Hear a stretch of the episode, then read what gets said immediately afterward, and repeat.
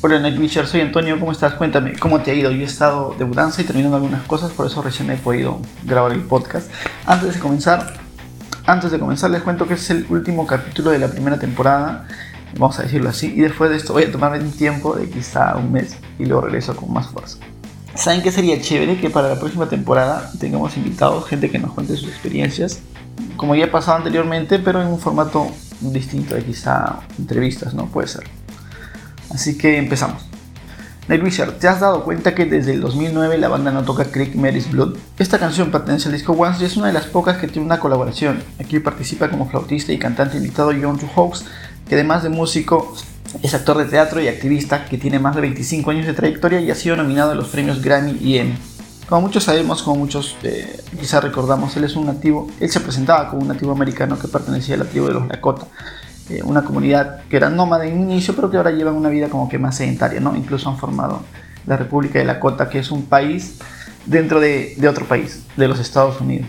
Como recordaremos también, eh, la presentación más memorable de Quick Mary's Blood es la que se hizo en el Harwell Arena de Finlandia, que como sabemos es el último concierto de Tarja junto a Nightwish. Antes de seguir, antes de seguir quiero abrir aquí un paréntesis y contarles que si no lo sabían, hay un libro que tiene el mismo nombre que la canción y fue escrito por el historiador y escritor además este Dee Brown, él es de los Estados Unidos también. El libro es sobre una mujer llamada María Musgrove, quien fue esposa de un señor llamado Juan Quick Musgrove, eh, quien era un comerciante nativo de los Estados Unidos. El libro cuenta las desgracias y padecimientos de los hijos de María y también de los nativos que sufrieron segregación por parte de los colonos en aquella época. Ella existió y fue una persona real y a lo largo de su vida quería que ambas culturas se unan. Los datos que he encontrado sobre ella la retratan como una intermediaria entre nativos y colonos ingleses en la época de 1700. Además luchó por sus derechos como persona en ambos espacios, ¿no? entre colonos y nativos.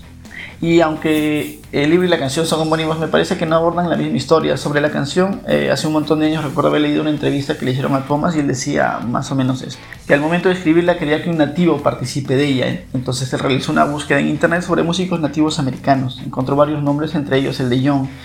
Eh, escuchó sus canciones, le gustaron y le envió un correo, pero él nunca respondió. Entonces Ivo, que es el manager de la banda, eh, luego de algunos meses también le envió otro correo y obtuvo una respuesta en poco tiempo. Eh, le dijo que estaba interesado y le enviaron un demo de la canción. Aparte del demo, Thomas le envió un poema en inglés para que lo traduzca al idioma Lakota, que es el que podemos escuchar al final de la canción. Viajando por el camino del horizonte, siguiendo el sendero de las lágrimas, el blanco llegó con su cruz y sus mentiras. Vio aquí su tierra bendita, nosotros nos afligimos, ustedes nos apresaron, ustedes lucharon, nosotros perdimos. Y eso es más o menos lo que eh, recuerdo de lo que dijo Tomás sobre, sobre la canción. he buscado la fuente, pero no he podido encontrarla. Esta información yo la leí hace mucho más de 10 años aproximadamente, entonces ha sido complicado encontrar la fuente. Ahora lo que les voy a contar sobre John eh, puede sonar polémico, eh, pero no he podido hallar ninguna fuente oficial, así que lo más probable es que sea solamente un rumor. Resulta, resulta que en 2013 algún usuario eh, del foro oficial de Nightwish, que ahora ya no está disponible, eh, había escrito que John era un fraude, que no era un verdadero nativo. Contó que tenía amigos nativos reales y a quienes les habría enseñado la canción pensando que les iba a gustar, pero no, nada de esto habría sucedido ya que el poema que recita John al final supuestamente no está en la cota, sino en cualquier otro idioma que John se ha inventado. Además cuenta que él y sus amigos se contactaron con John y él habría admitido dos cosas, que no hablaba la cota y que no pertenecía a ninguna tribu, pero que sí tenía antecedentes nativos. Entonces los administradores del foro habrían informado a la banda sobre ese tema y esta sería la razón por la que desde el 2009 ellos no tocan Quick Match Blood. Como les dije antes, esto quizás sea solo un rumor, es lo más probable. El foro de Nightwish ya no está disponible, así que no es posible comprobar la veracidad de, de, estas historias. Bueno, de acuerdo al portal setlist.fm, Quick Mary's Blood ha sido tocada solamente 12 veces, 5 con Tarja.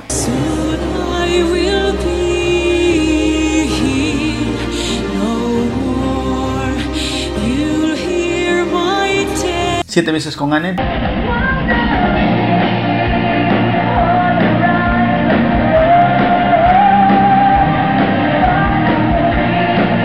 pero ninguna con Flor. Sobre la canción, Thomas había dicho en una entrevista también que solo la tocaban cuando John estaba cerca, o sea, cuando ellos estaban de gira por los Estados Unidos. Sin embargo, la última vez que se escuchó en un concierto fue en mayo de 2009, en época de Annette, y desde esa fecha han estado varias veces en ese país. Se han encontrado con John en diversas oportunidades, e incluso hay una foto de él y Thomas en 2015. ¿Qué tiene esta leyenda?